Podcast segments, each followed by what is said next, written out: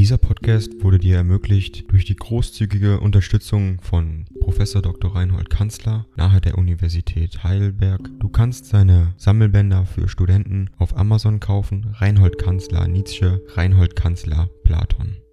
Danke fürs Zuhören.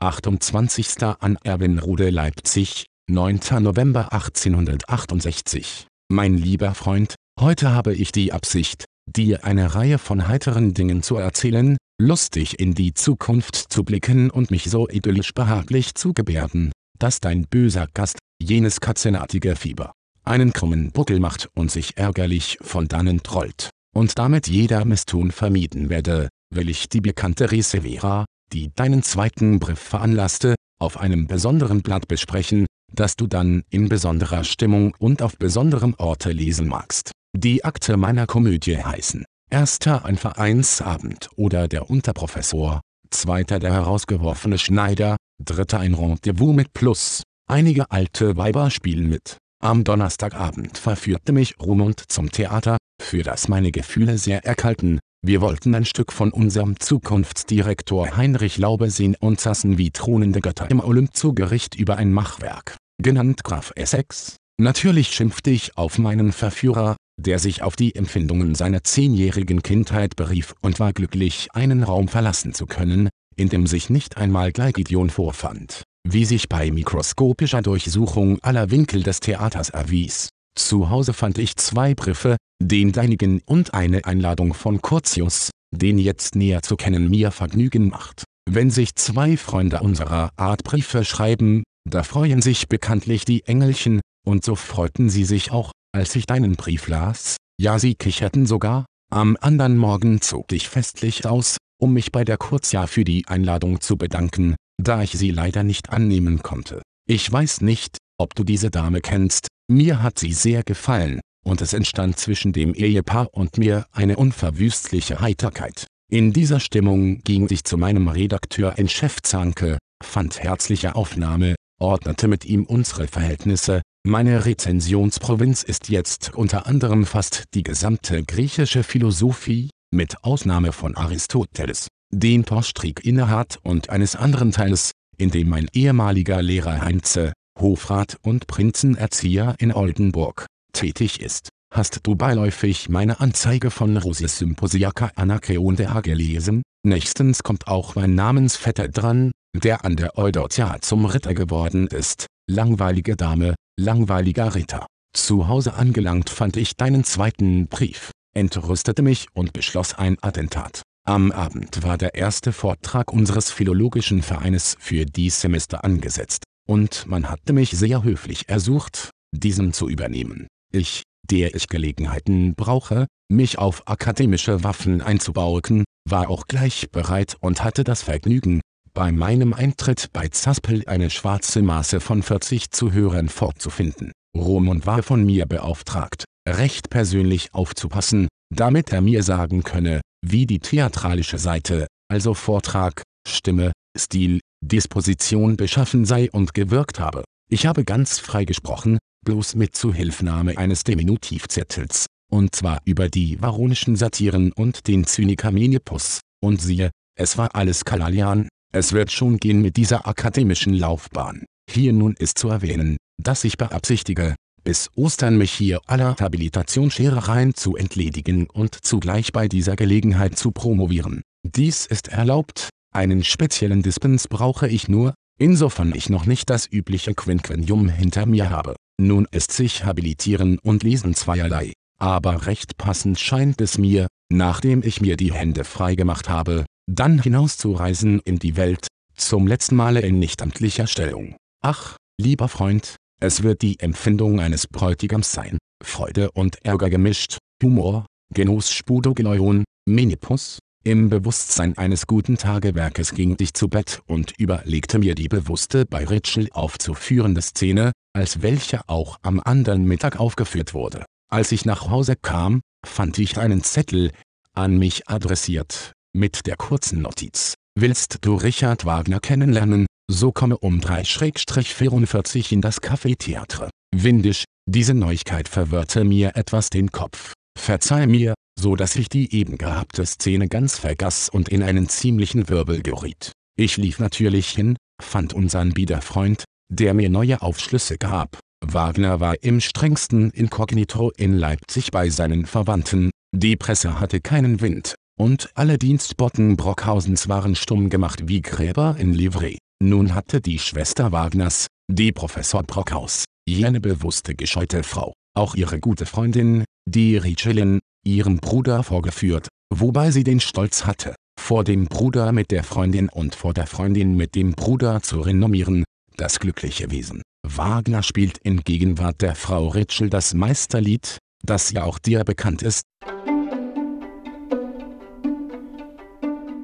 Ding dong. AI kostet Geld. Wenn du diese Briefe ohne Werbung und ohne Unterbrechung hören willst, dann kauf sie dir doch unterm Link in der Beschreibung. Das Ganze ist moralinfrei und verpackt in mehreren Audiobook-Formaten nur für deinen Genuss. Danke für dein Verständnis und viel Spaß mit den Briefen. Und die gute Frau sagt ihm, dass ihr dies Lied schon wohl bekannt sei. Mehr Opera, Freude und Verwunderung Wagners, gibt allerhöchsten Willen kund, mich inkognito kennenzulernen. Ich sollte für Freitagabend eingeladen werden, Windisch aber setzt auseinander, dass ich verhindert sei durch Amt, Pflicht, Versprechen, also schlägt man Sonnabend-Nachmittag vor. Windisch und ich liefen also hin, fanden die Familie des Professors, aber Richard nicht, der mit einem ungeheuren Hute auf dem großen Schädel ausgegangen war. Hier lernte ich also besagte vortreffliche Familie kennen und bekam eine liebenswürdige Einladung für Sonntagabend. Meine Stimmung war wirklich an diesen Tagen etwas romanhaft, gib mir zu, dass die Einleitung dieser Bekanntschaft, bei der großen Unnahbarkeit des Sonderlings, etwas an das Märchen streifte. In der Meinung, dass eine große Gesellschaft geladen sei, beschloss ich, große Toilette zu machen und war froh, dass gerade für den Sonntag mein Schneider mir einen fertigen Ballanzug versprochen hatte.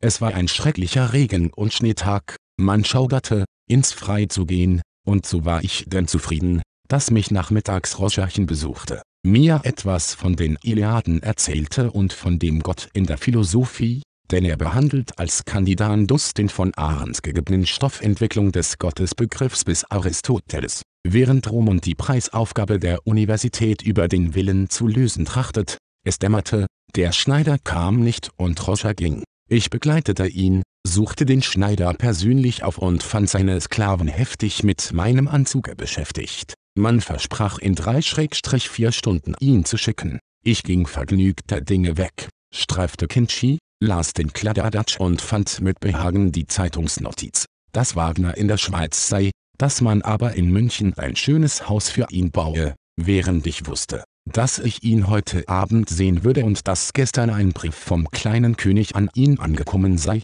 mit der Adresse, an den großen deutschen Tondichter Richard Wagner. Zu Hause fand ich zwar keinen Schneider, las in aller Gemächlichkeit noch die Dissertation über die Eudotia und wurde nur von Zeit zu Zeit durch gellendes, aber aus der Ferne kommendes Läuten beunruhigt. Endlich wurde mir zur Gewissheit, dass an dem altväterlichen eisernen Gittertor jemand warte, es war verschlossen, ebenso wie die Haustür. Ich schrie über den Garten weg dem Manne zu, er solle in das Naundörfchen kommen, unmöglich, sich bei dem Geplätscher des Regens verständlich zu machen, das Haus geriet in Aufregung, endlich wurde aufgeschlossen, und ein altes Männchen mit einem Paket kam zu mir. Es war halb sieben Uhr, es war Zeit, meine Sachen anzuziehen und Toilette zu machen, da ich sehr weit ab wohne. Richtig, der Mann hat meine Sachen, ich probiere sie an, sie passen. Verdächtige Wendung. Er präsentiert die Rechnung. Ich akzeptiere höflich, er will bezahlt sein. Gleich bei Empfang der Sachen,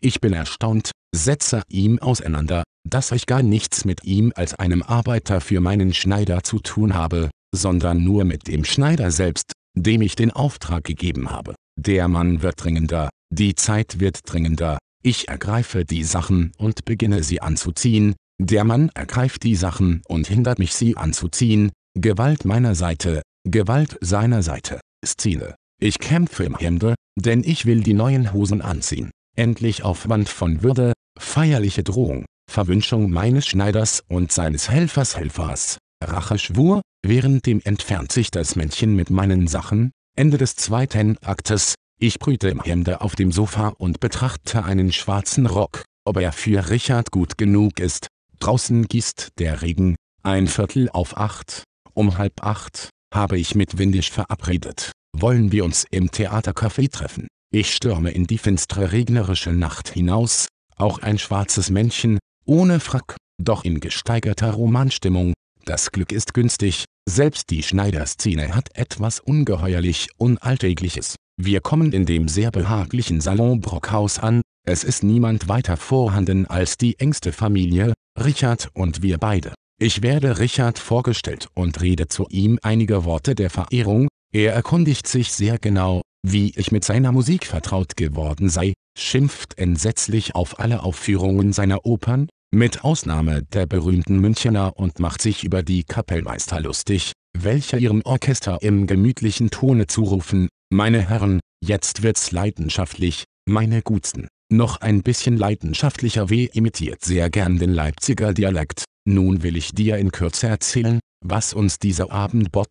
Wahrlich Genüsse so eigentümlich pikante Art, dass ich auch heute noch nicht im alten Gleise bin, sondern eben nichts Besseres tun kann, als mit dir, mein teurer Freund, zu reden und wundersame mehr zu künden. Vor- und Nachtisch spielte Wagner und zwar alle wichtigen Stellen der Meistersänger, indem er alle Stimmen imitierte und dabei sehr ausgelassen war. Es ist nämlich ein fabelhaft lebhafter und feuriger Mann, der sehr schnell spricht, sehr witzig ist und eine Gesellschaft dieser privatesten Art ganz heiter macht. Inzwischen hatte ich ein längeres Gespräch mit ihm über Schopenhauer, Bach, und du begreifst es, welcher Genuss es für mich war, ihn mit ganz unbeschreiblicher Wärme von ihm reden zu hören, was er ihm verdanke, wie er der einzige Philosoph sei, der das Wesen der Musik erkannt habe. Dann erkundigte er sich, wie sich jetzt die Professoren zu ihm verhalten, lachte sehr über den Philosophenkongress in Prag und sprach von den philosophischen Dienstmännern. Nachher las er ein Stück aus seiner Biografie vor, die er jetzt schreibt, eine überaus ergötzliche Szene aus seinem Leipziger Studienleben, an die ich jetzt noch nicht ohne Gelächter denken kann. Er schreibt übrigens außerordentlich gewandt und geistreich, am Schluss, als wir beide uns zum Fortgehen anschickten, drückte er mir sehr warm die Hand und lud mich sehr freundlich ein, ihn zu besuchen, um Musik und Philosophie zu treiben. Auch übertrug er mir, seine Schwester und seine Anverwandten mit seiner Musik bekannt zu machen, was ich denn feierlich übernommen habe, Mehr sollst du hören, wenn ich diesem Abende etwas objektiver und ferner gegenüberstehe. Heute dein herzliches Lebewohl und beste Wünsche für deine Gesundheit. FN Resevera. Resevera. Resevera. Mein lieber Freund, ich bitte dich, direkt an Dr. Kletter nach Bonn zu schreiben und, ohne weitere Formen und Gründe, das Manuskript zurückzufordern. Wenigstens würde ich so handeln. Die Rietschelsche Taktlosigkeit ist zu stark, und in der stattgehabten Unterredung trat sie deutlich hervor, so dass ich etwas kühl mit ihm gesprochen habe, was ihn stark koquierte. Das ist allerdings Wahrheit, dass das rein muss jetzt überhäuft ist, und das wird dir das letzte Heft dieses Jahres bezeugen, das mit vier Bogen über die gewöhnliche Seitenzahl hinausschießt. Dass ich persönlich noch besonders über die Geschichte ärgerlich bin, liegt nahe. War ich es doch, der in bester Absicht und freundschaftlichster Meinung dir den Vorschlag machte, dein Manuskript dem Rhein, muss anzuvertrauen, dem ich damit etwas recht Angenehmes zu erweisen glaubte. Besonders wurmt es mich, wenn ich daran denke, zu welchem Zweck die schöne Abhandlung zunächst bestimmt war. Willst du dich rächen, so schicke die Schrift an den Hermes, doch bin ich selbst kein Freund einer derartigen Rache. Vom Philologus darf unter diesen Verhältnissen keine Rede sein, und mit Flickeisens JBH steht es ähnlich wie mit dem Rhein. Muss. Also, lieber Freund, muss ein Verleger gesucht werden und wenn ich dir raten darf, gib zugleich mit den Onus heraus, nach dem von dir erkannten Handschriftenverhältnis. Natürlich wirst du einen Verleger am liebsten in deinem Hamburg suchen, sonst vertraue, dass ich mich mit Eifer nach einem noblen Buchhändler umsehen werde, falls du mich dazu beauftragst. Jedenfalls muss die Sache schnell gehen. Ja in Monatsfrist muss das drei bis vier Bogen starke Schriftchen gedruckt sein, liegt dir nichts an dieser Eile, so lässt sich vielleicht unter uns beiden ein kleiner Plan arrangieren, wir machen ein Buch mitsammen. genannt Beiträge zur griechischen Literaturgeschichte indem wir einige größere Aufsätze vereinigen, von mir zum Beispiel über Demokrits Schriftstellerei, über den homerisch-hesiodischen Agon, über den Zyniker Menip, und auch eine Anzahl Miszeln beigeben. Was denkst du dazu? In treuester Freundschaft und Teilnahme in Rebus Secundis et Adversus der Leipziger Eidelyker? Dieser Podcast wurde dir ermöglicht durch die großzügige Unterstützung von Prof. Dr. Reinhold Kanzler nahe der Universität Heidelberg. Du kannst seine Sammelbänder für Studenten auf Amazon kaufen. Reinhold Kanzler Nietzsche, Reinhold Kanzler Platon. Danke fürs Zuhören.